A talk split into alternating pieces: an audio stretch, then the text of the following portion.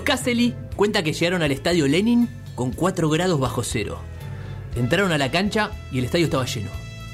Él solía imaginar silbidos y gritos a su favor, ¿no? Cuando el estadio estaba lleno y él era visitante, trataba de imaginar que eran, eran todos a su favor. Ese día la Unión Soviética y Chile empataron 0-0. La gente igual aplaudió al equipo local. Chile tenía que enfrentar a la Unión Soviética para entrar al Mundial de 1974, ahora en Chile. El partido de vuelta.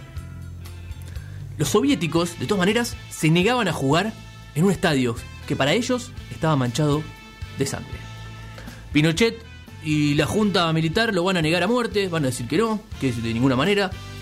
Entonces la FIFA decide mandar eh, sus representantes a corroborar a ver si ese estadio eh, tenía presos, detenidos, torturados, asesinados, como denunciaban algunos organismos de derechos humanos y como denunciaban los propios soviéticos. A quienes estábamos en el estadio no nos dejaron subir a las graderías. No nos dejaron ver qué pasaba en la cancha. Esto lo cuenta Jorge Montealegre, que estaba ahí. El día. Estaba ahí el día que la comisión de la FIFA recorrió el estadio. Ese día, como tantos otros más, fue silenciado a punta de fusil. Jorge Montealegre tenía 19 años. 7.000 detenidos tuvo el Estadio Nacional, la FIFA no vio a ninguno.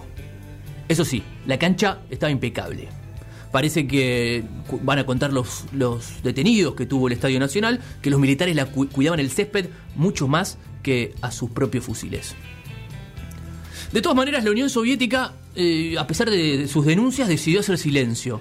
Hasta el último minuto, los chilenos no sabían si del otro lado del túnel iba, iba a salir algún equipo o no.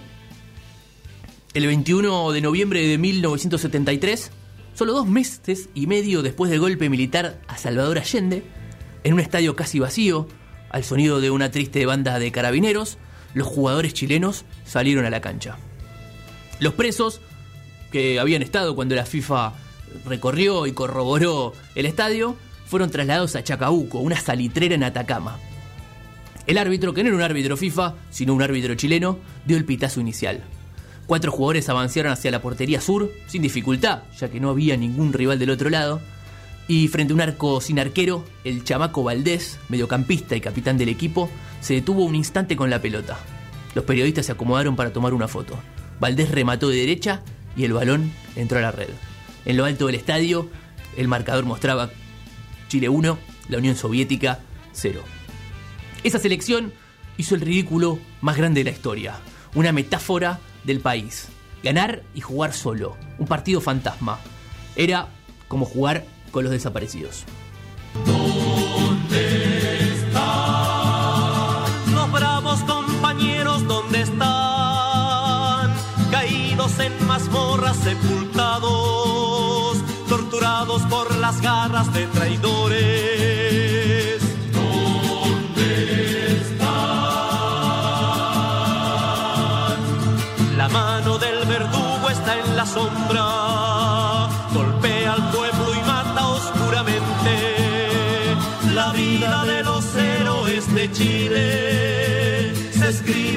peligro clandestino.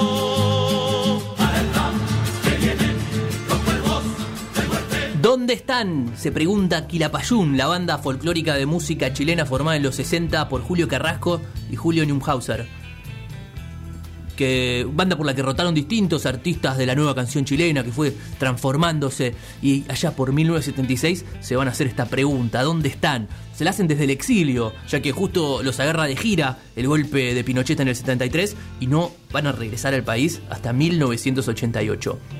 Pero volvemos al partido, Chile va a ganar 1 a 0 contra una Unión Soviética que nunca apareció, un partido contra un rival fantasma. Y en 1974 va a aparecer eh, Pinochet, se va a pedir que le presenten al plantel para despedirlo antes de viajar al Mundial que se juega en Alemania. Y cuando estábamos todos parados, abre las puertas, aparece un gallo con capa, lentes oscuros, con gorro, esto lo cuenta Cassesli. Me corrió un hilito helado por detrás. Así, ver esa cosa hitleriana así, con cinco gallos detrás, te prometo. No sé si fue de valentía o de cagón, pero la cosa es que cuando él empieza a acercarse, yo pongo una mano atrás y no se la doy. Caselli se atrevió a negarle la mano a Pinochet, uno de los primeros gestos de protesta contra la dictadura. Más tarde, su madre estaría detenida y sería torturada. En 1985, Caselli se retira del fútbol, goleador histórico de Colo Colo, y su despedida se homenajea en el Estadio Nacional, en el mismo estadio donde había participado de aquel gol fantasma. 80.000 personas van a colmar el estadio, un partido que no tendrá transmisión en vivo. Los medios ya sabían que ese iba a ser un escenario de protesta, donde se iba a escuchar por primera vez Pinochet se va a caer, Pinochet se va a caer, Pinochet va a caer. Aprieto firme mi mano y hundo el arao en la tierra. Hace años que llevo en ella como nuestra gota. Vuelan mariposas, cantan grillos, la piel se me pone negra y el sol brilla, brilla y brilla. El sudor me hace surcos, surcos a la tierra sin parar. En 1932, en San Ignacio Ñuble, al sur de Chile, nace Víctor Lidio Jara Martínez, hijo de padres campesinos. Desde niño, Víctor, eh, junto a sus cuatro hermanos, tuvo que ayudar en los trabajos de campo. Desde niño también, su madre fue la que más influyó para que él se acercara a la música. Luego Víctor tendría mudanzas, abandonaría la, la, escuela, conseguiría trabajo, se metería en seminarios religiosos, en el servicio militar, conocería el canto gregoriano en algunos de sus seminarios y terminaría ya más de, pasando la adolescencia en la Universidad de Chile, más precisamente en el coro, donde también conocería el teatro y donde también a veces dormía, ya que no, no tenía dónde quedar a veces. En 1957 formará parte de Cuncumén, donde conoce a Violeta Parra. Y en 1961, el joven Víctor va a hacer una de sus primeras canciones solista. Para 1966-69 llega a ser eh, director artístico del mítico Quilapayún, que escuchamos hace un ratito cantando, preguntándose por los desaparecidos. En 1966 va a sacar su primer LP, llamado justamente Víctor Jara.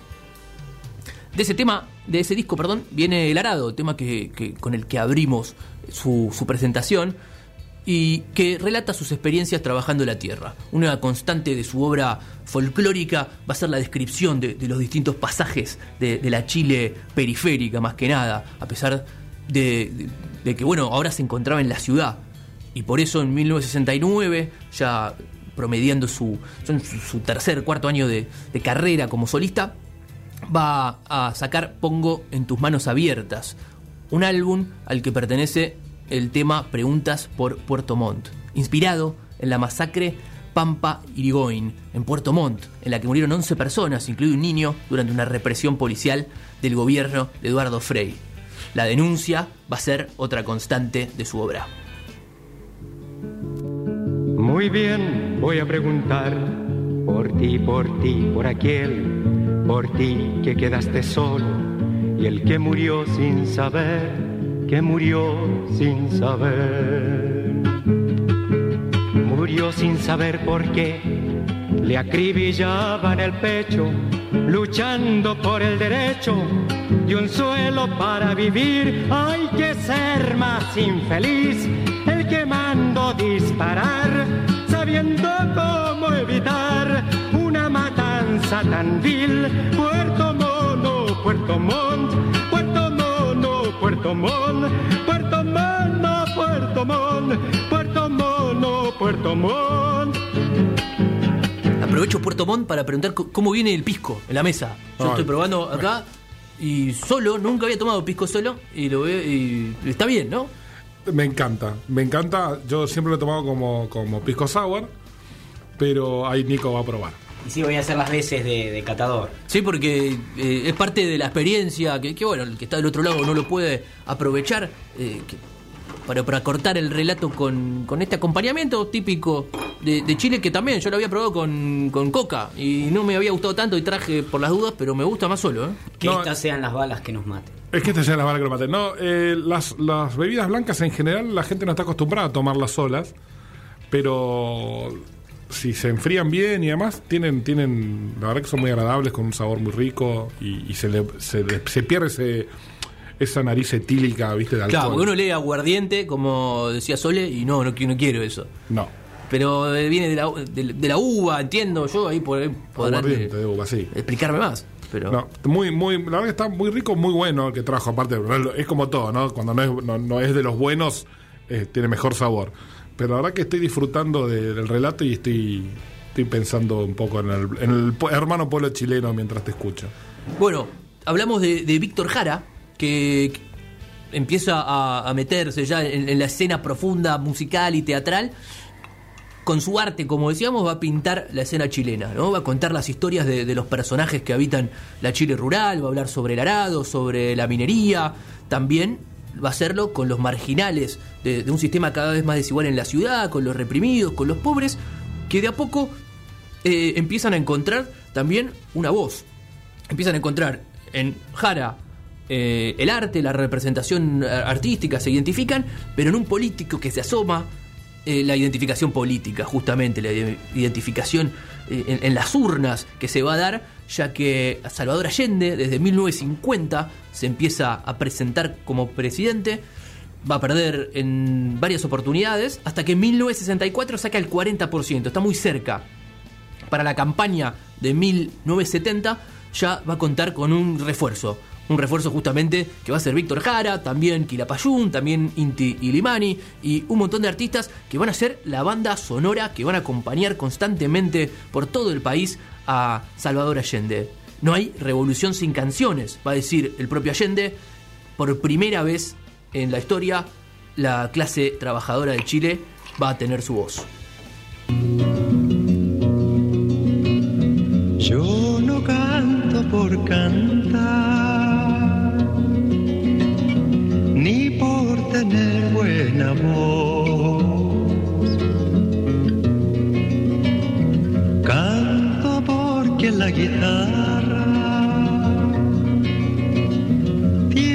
Sentido y razón. Tiene corazón de tierra y alas de palomita. Es como el agua bendita, santigua glorias y penas. Aquí se encajó mi canto,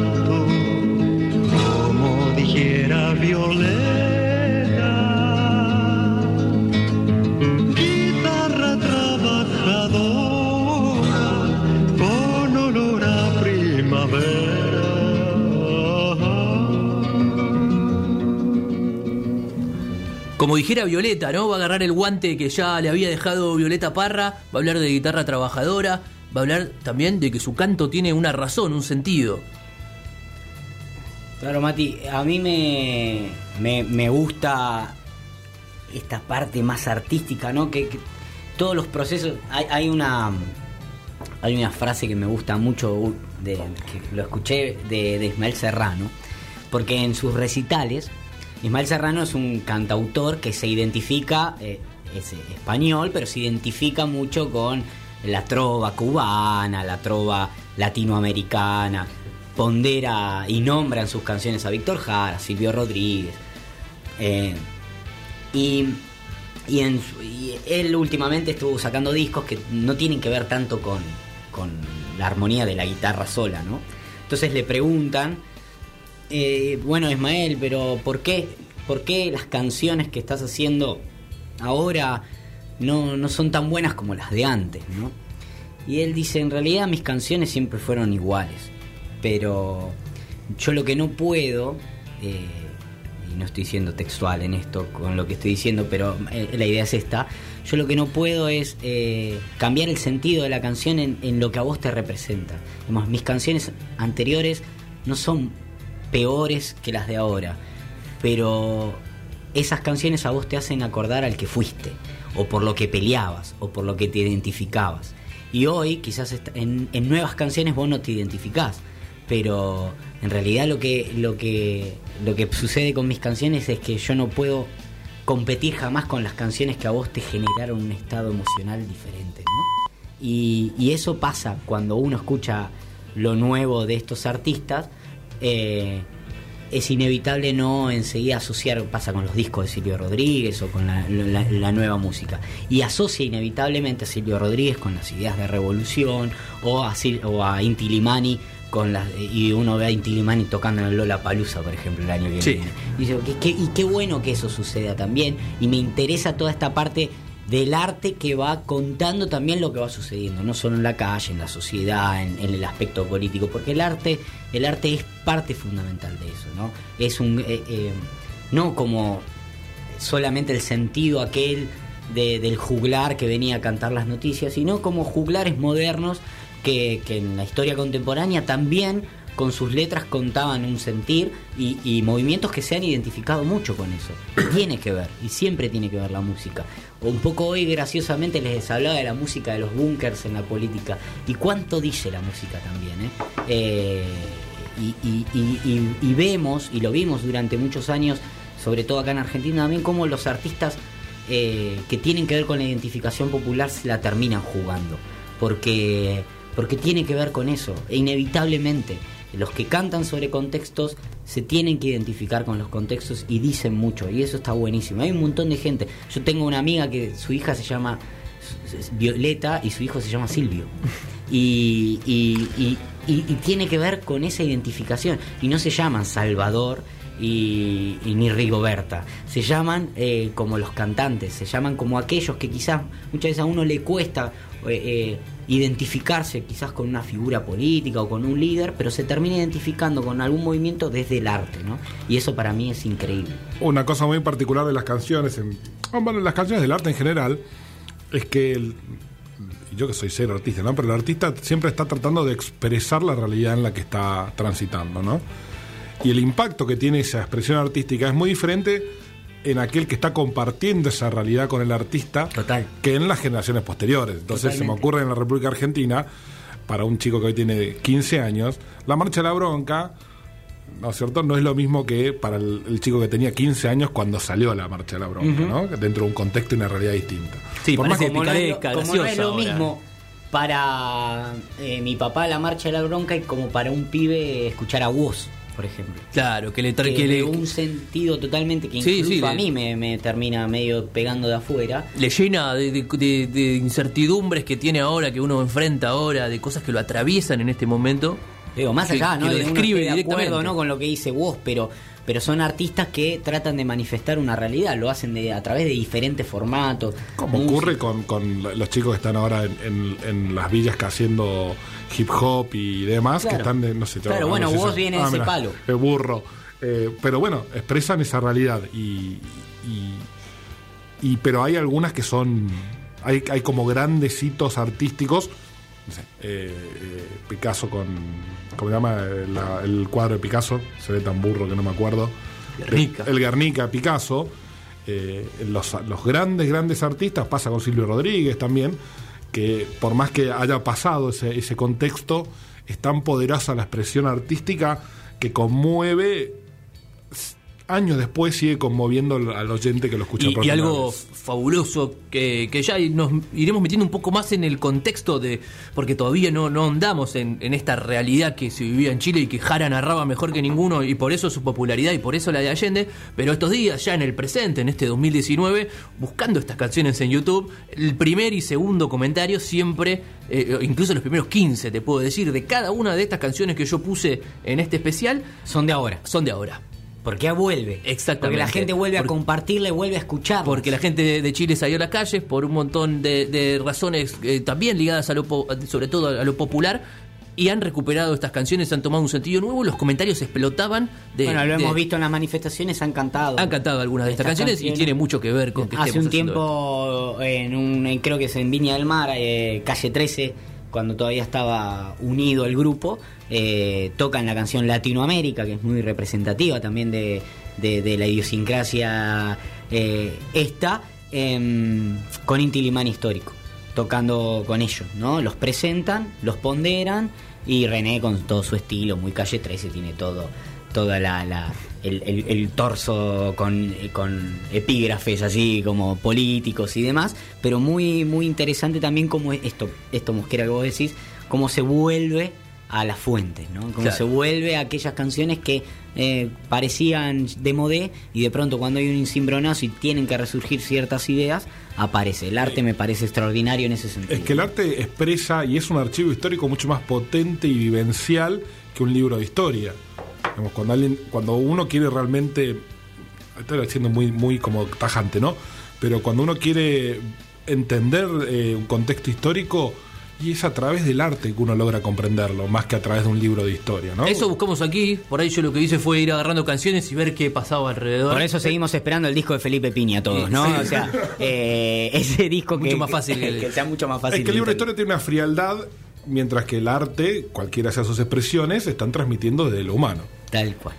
Volvemos eh, a la historia entonces a 1970, cuando por primera vez en la historia del mundo una democracia va a elegir a un presidente marxista. Con Víctor Jara Intilimani eh, como banda sonora de su campaña, va a ganar las elecciones, pero inmediatamente la reacción de, la élite que, mantenía el control y, y los destinos del país se va a tomar revancha enseguida, se van a formar grupos paramilitares y la derecha se va a radicalizar y se va a poner más violenta que nunca. El sueño eh, marxista en ese entonces dura apenas tres años. El 11 de septiembre de 1973, las fuerzas comandadas por Augusto Pinochet van a bombardear el Palacio de la Moneda. Bombardear directamente el propio, al propio jefe de Estado. Pagaré con mi vida la lealtad del pueblo, va a avisar a Allende que se va a negar a entregar el mando, una decisión que le costaría la vida. El 12 de septiembre, un día después, en la Universidad Técnica del Estado, van a entrar 600, eh, van, a entrar las fuerzas represoras y van a tomar 600 prisioneros que van a ir derecho al Estadio Chile, al un polideportivo más pequeño que estaba al oeste de Santiago. Ahí, entre esos 600 prisioneros, uno de ellos, que era docente de la Universidad Técnica, del Estado, encargado de la parte de comunicación, eh, era Víctor Jara. Vos sos el cantante comunista, va a contar un sobreviviente que, que lo reconocen de golpe y le empiezan a golpear con la culata. Víctor se cae y le dan un puntapié en el ojo. Luego le tiran un cigarrillo y le dicen, a ver, fuma huevón. Y le empiezan a pisar la mano cuando intenta estirarla para cumplir la orden que le habían dado. Vas a ver ahora como con esas manos no vas a poder tocar más la guitarra, le van a decir. En ese infierno, Víctor Jara estuvo cuatro días con quemaduras de cigarrillos, le van a romper los dedos, le cortan la lengua y lo someten a simulacros de fusilamiento. El 16 de septiembre lo acribillan. El cuerpo fue encontrado el 19 por vecinos con 44 impactos de bala. Joan Turner, su mujer, lo va a encontrar en la morgue y va a describir que sus manos colgaban de sus muñecas, su rostro estaba ensangrentado. Joan Turner, inglesa, ella va a pasar a llamarse Joan Jara y va a vivir una nueva vida en el exilio, una gira que daría a conocer al mundo las atrocidades del régimen de Pinochet, una gira que recién tendría justicia en 2013, cuando van a, encontrar como culpable al general Pedro Barrientos del asesinato de Víctor Jara en el Estadio Chile. Un general Pedro Barrientos que todavía aún goza de su libertad en los Estados Unidos. 30.000 personas se calcula que sufrieron violaciones a los derechos humanos en Chile, 27.000 de las cuales fueron víctimas de tortura y son más de 3.000 las víctimas mortales según los números oficiales.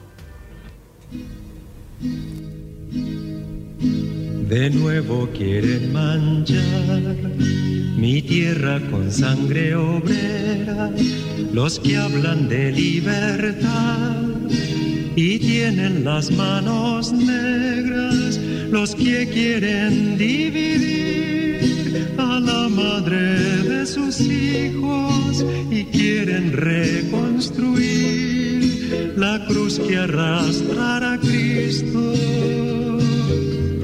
Quieren ocultar la infamia que legaron desde siglos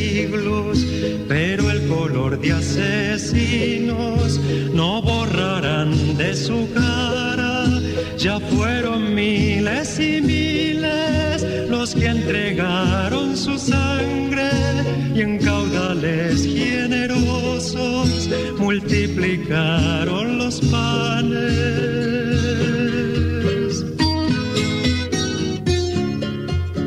Mientras el pisco se deja tomar, escuchábamos una de las historias repetidas en Latinoamérica con detenciones clandestinas, algo que se va a repetir en, en varios puntos del continente, pero también hay una historia.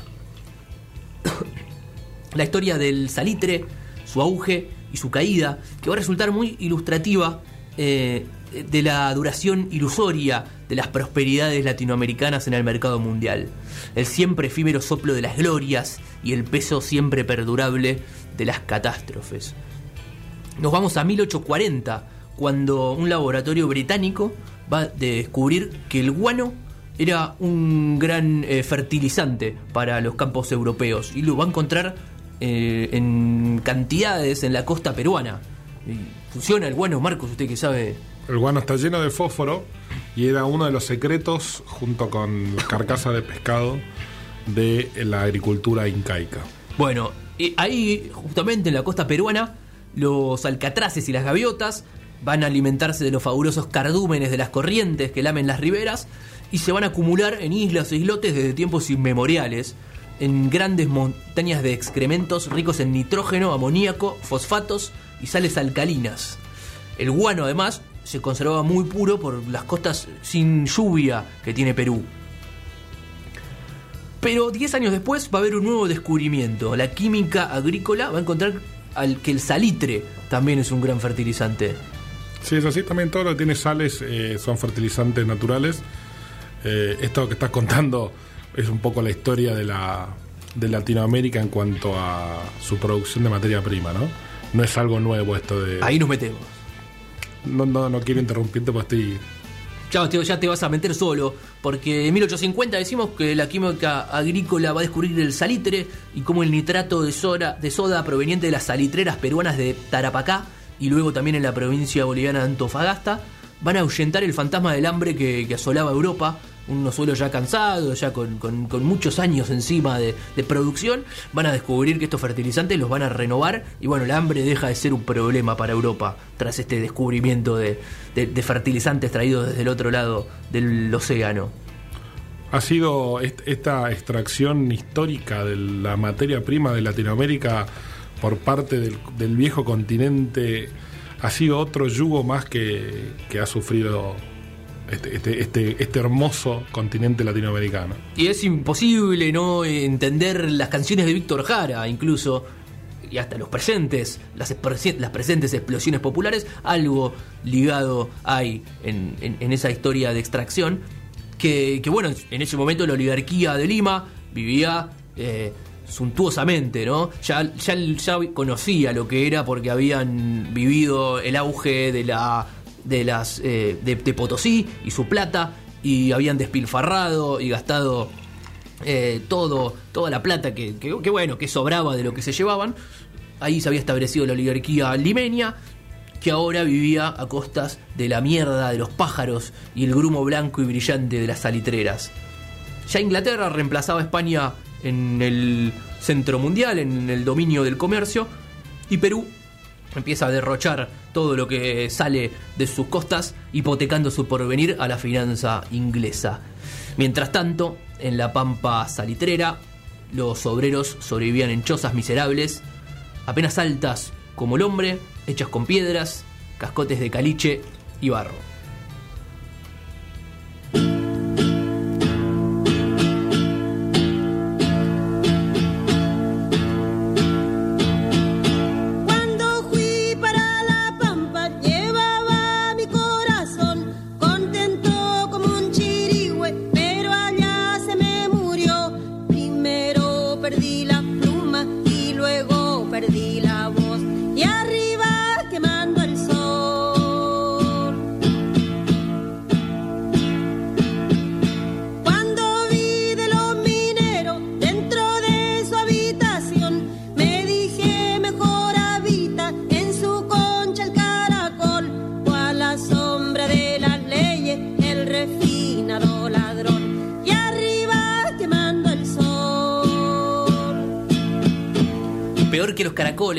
Habitaban los obreros que trabajaban con el salitre, canta Violeta Parra.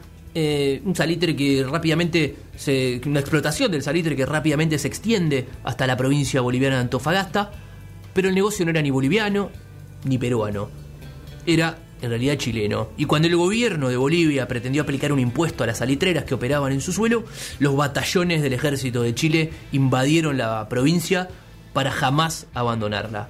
Desde 1879, ahí cuando Bolivia quiso subir los impuestos, hasta 1883 se llevó a cabo la Guerra del Pa- Pacífico, una guerra que mutiló a Perú y Bolivia no lo sabía, pero iba a perder eh, en esa guerra la mina de cobre más importante del mundo, Chuquicamata. Pero ¿y los triunfadores? ¿Qué, qué pasaría con Chile que gana esa guerra del Pacífico? Para 1880, el salitre y el yodo eran apenas un 5% de las rentas del Estado chileno. Para 1890 ya van a ser más del 50% de los ingresos fiscales que van a venir eh, de la exportación de nitratos obtenidos justamente de estas tierras conquistadas, extraídas a, Perú y Bolivia.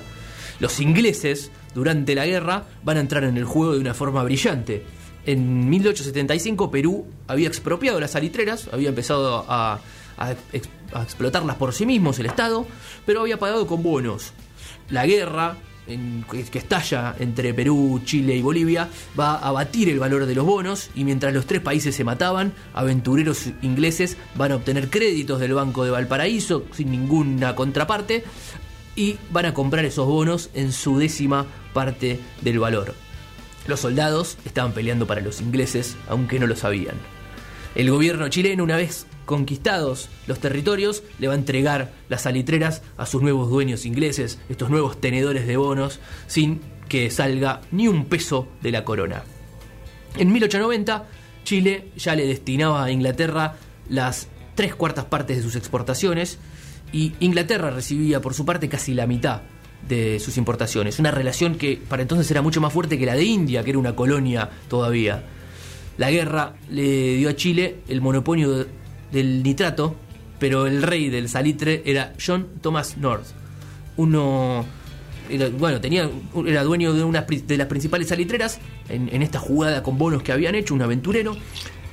Los príncipes y los duques, los políticos más prominentes, los grandes industriales se sentaban en su mesa de la mansión de Londres. Distintos lords iban a sus fiestas eh, extravagantes en las que North solía disfrazarse de Enrique VIII. Mientras tanto, en su lejano reino de Salitre, los obreros chilenos, como contábamos, sin descanso los domingos y con jornadas de 16 horas por día. Entre 1886 y 1890, Chile va a tener un presidente, que es José Manuel Balmaceda, que va a tener uno, de los planes de progreso más ambiciosos de toda su historia.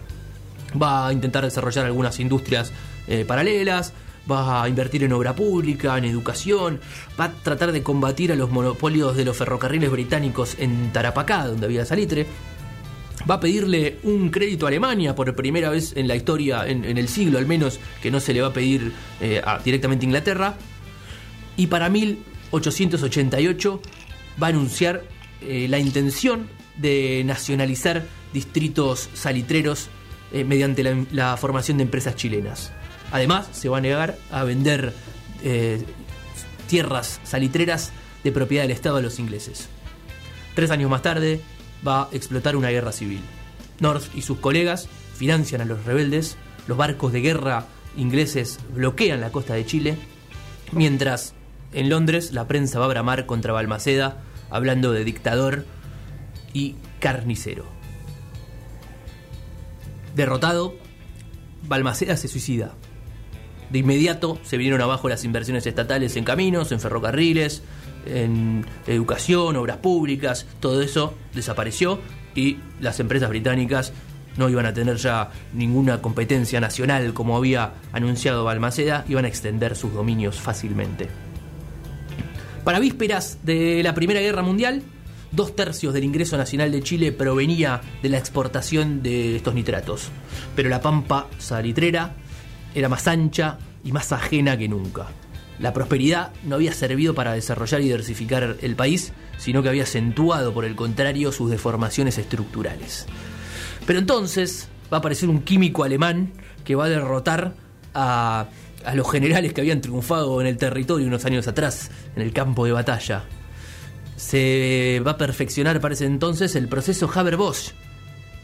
¿Conoce eso, Marcos? Sí, proceso para convertir el para el químico para, para la producción de nitrógeno, fertilizante nitrogenado. Así es, para producir eh, nitratos fijando el nitrógeno del aire y esto va a desplazar al salitre definitivamente, provocando una estrepitosa caída de la economía chilena.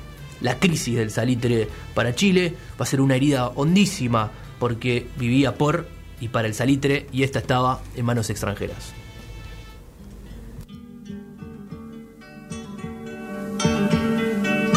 Nuestro cobre, la carne de la pampa,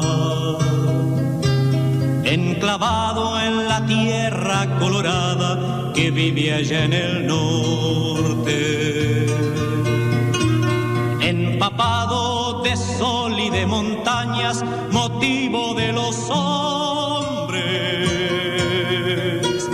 y mezclado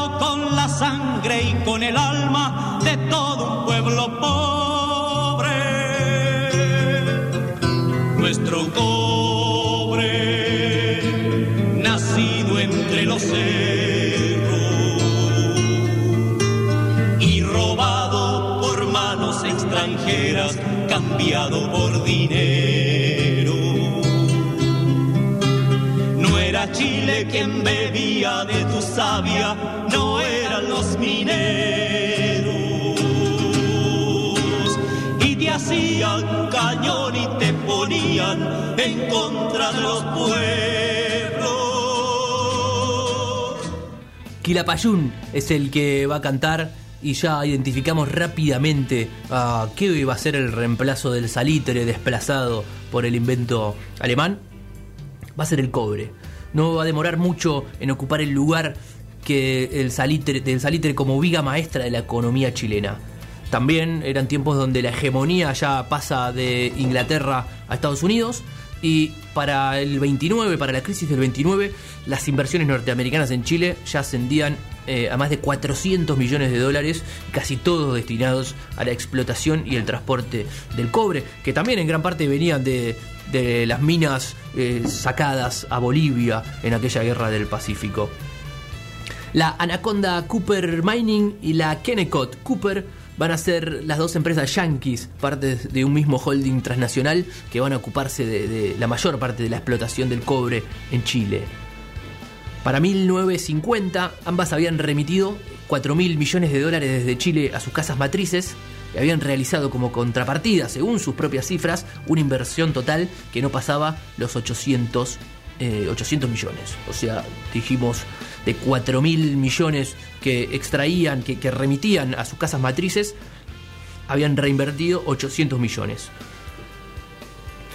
Los obreros chilenos encima eran baratos, con un bajo costo eh, financiaban casi los altos costos que mantenían estas empresas operando en Estados Unidos también. Gastos en el exterior era la vía por la cual justificaban una fuga de 10 millones de dólares por año para el mantenimiento de las oficinas de Nueva York, por ejemplo. En 1964, el salario promedio de un minero, en- ya, en 1964 estamos, ¿eh? escalamos rápido y el salario promedio de un minero chileno era un octavo eh, comparado al mismo minero con la misma productividad en Estados Unidos. Mineros chilenos que además vivían en camarotes estrechos y sórdidos, lejos de su familia y separado, claro, también del personal extranjero que tenía su mundo paralelo. eh, los operarios que venían desde Estados Unidos tenían su estado aparte, incluso se imprimían sus propios periódicos ingleses para, en, en inglés para no, para no sentirse lejos de casa. Para 1969, la Anaconda ha logrado en Chile unidades por 79 millones de dólares, que equivalen al 80% de sus ganancias de todo el mundo, y sin embargo, agrega, la Anaconda tiene en Chile menos de la sexta parte de sus inversiones en el exterior. Esto lo, está, lo están denunciando. Los impuestos que las empresas pagan al Estado no compensan el agotamiento inflexible de los recursos minerales que la naturaleza ha concedido, pero que no renovará. Por lo demás, los impuestos han disminuido en términos relativos, ya que desde 1955 se estableció un sistema de tributación decreciente de acuerdo a los aumentos de producción. Esto mismo lo denuncia un candidato que estaba en campaña, esto lo denuncia en, a fines de los 60, Salvador Allende, quien un año más tarde hablaría desde el balcón del Palacio de la Moneda con una multitud fervorosa y anunciaría la firma de un proyecto de reforma constitucional que haría posible la nacionalización de la gran minería. La, nacionaliz- la nacionalización pondrá fin a un estado de cosas que se había hecho insoportable para el país y evitará que se repita con el cobre la experiencia del saqueo y la caída en el vacío que sufrió Chile eh, tras la crisis del salitre. Eso lo empieza a denunciar Salvador Allende, lo promete como campaña y, y lo cumple, apenas ha asumido su mandato. Me quedé pensando eh, en que, en que la- las riquezas que tenemos en, en Latinoamérica todavía quedan un montón, quedan un montón. Ojalá los gobiernos eh, tengan una visión estratégica a largo plazo y deben necesariamente ser de, ser de las naciones, no pueden estar en manos de privados, no deben estar en manos de privados eh, y deben servir para mejorar las condiciones de la nación, pero en proyectos a largo plazo. Porque se terminan, como se terminó la historia del salitre, como se terminó la historia, o se está terminando la historia del cobre. Y porque están en los suelos, ¿no? Es- también Son- es cierto que muchas veces son mal utilizados, mal explotados, pero Y a veces están al servicio, cuando están en manos privadas, olvídate, se van a las casas matrices las ganancias y no quedan dentro del país esa, esa historia de no, las inversiones. Lo, dijiste bien vos, invierten 80 y se llevan 4.000, o se invierten 800 y se llevan 4.000. Esos 4.000 tenía- deberían haber quedado en Chile, como hay millones que deberían haber quedado acá en la República Argentina. No, o sea, estoy todo el tiempo, te escucho y todo el tiempo estoy pensando en, en nosotros. Eh, pero además se terminan se terminan y cuando se terminan esas ganancias tienen que haber servido para reconvertir y para encontrar algo nuevo para ese país y para que haya mejorado la calidad de vida de todo de todo ese país y no para enriquecer a unos pocos eh, accionistas de empresas privadas. hay pocos casos que han funcionado en, en ese sentido, en lo- con los recursos naturales absolutamente en manos privadas. En manos nacionales también hay casos de desastres, ha pasado en Venezuela. Hay casos de aciertos, como ha pasado en Bolivia, Es, el por co- ejemplo. es, es la visión de corto plazo de los gobernantes. Es ahí donde más que nunca debe haber una visión a largo plazo de todo el espectro político, no importa el color político, porque si está al servicio del que está gobernando en ese momento, sea cual sea, es tan malo como cuando está en manos de los privados. Me, da- das un pie clarísimo, porque como ya, ya dijimos, ¿no? Estamos. eh, repasamos la historia de los recursos naturales que van a explicar mucho la llegada de Allende las denuncias de Jara y el golpe de Estado que va a sufrir Allende, la aventura socialista, marxista a los tres años, pero eh, con apoyo de Estados Unidos, claramente, en esa coordinación por, recuperar determinados recursos y, control. De todas maneras, Pinochet, que va a desplazar Allende, no va a tocar eh, la nacionalización del cobre. Va a ser lo único que no va a mover, va a cambiar la constitución, va a desaparecer gente, va a mantener una dictadura eh, atroz, pero la nacionalización del cobre va a ser una de las cosas que se va a mantener. Eh, fue una de las únicas que se mantuvieron intactas en la estructura chilena, eh, a diferencia de la educación, la salud, derechos que fueron completamente abandonados por el Estado, incluso hasta el día de hoy. Una estructura, como tantas otras en este continente, manchada con sangre, la que va a dejar Pinochet, a pesar de mantener la nacionalización del cobre. Una estructura que sin dudas dejó ciertas bases para un determinado crecimiento económico, pero con una desigualdad que se fue profundizando en el tiempo, con una opresión reprimida que de a poco se fue socavando. Un país donde el agua es privada, único en el mundo, donde la cuota de la universidad está por encima del salario promedio, donde el 80% de la población está endeudada con tasas abs- absolutamente desreguladas y controladas por nadie, donde el 80% de las personas recibe pensiones menores a un salario mínimo. Esa es la estructura que también perduró en Chile tras, tras la dictadura de Pinochet, que todavía no ha cambiado la constitución, por ejemplo. Un pueblo que después de 46 años despertó Y no sabemos eh, si esto va con. Si, a, a dónde quieren ir o en qué andan, pero sin dudas que se cansaron de los abusos.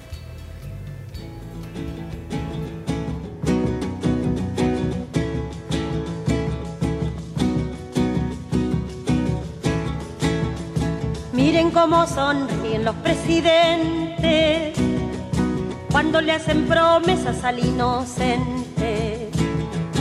Miren cómo le ofrecen al sindicato este mundo y el otro los candidatos. Miren cómo redoblan los juramentos, pero después del voto doble tormento.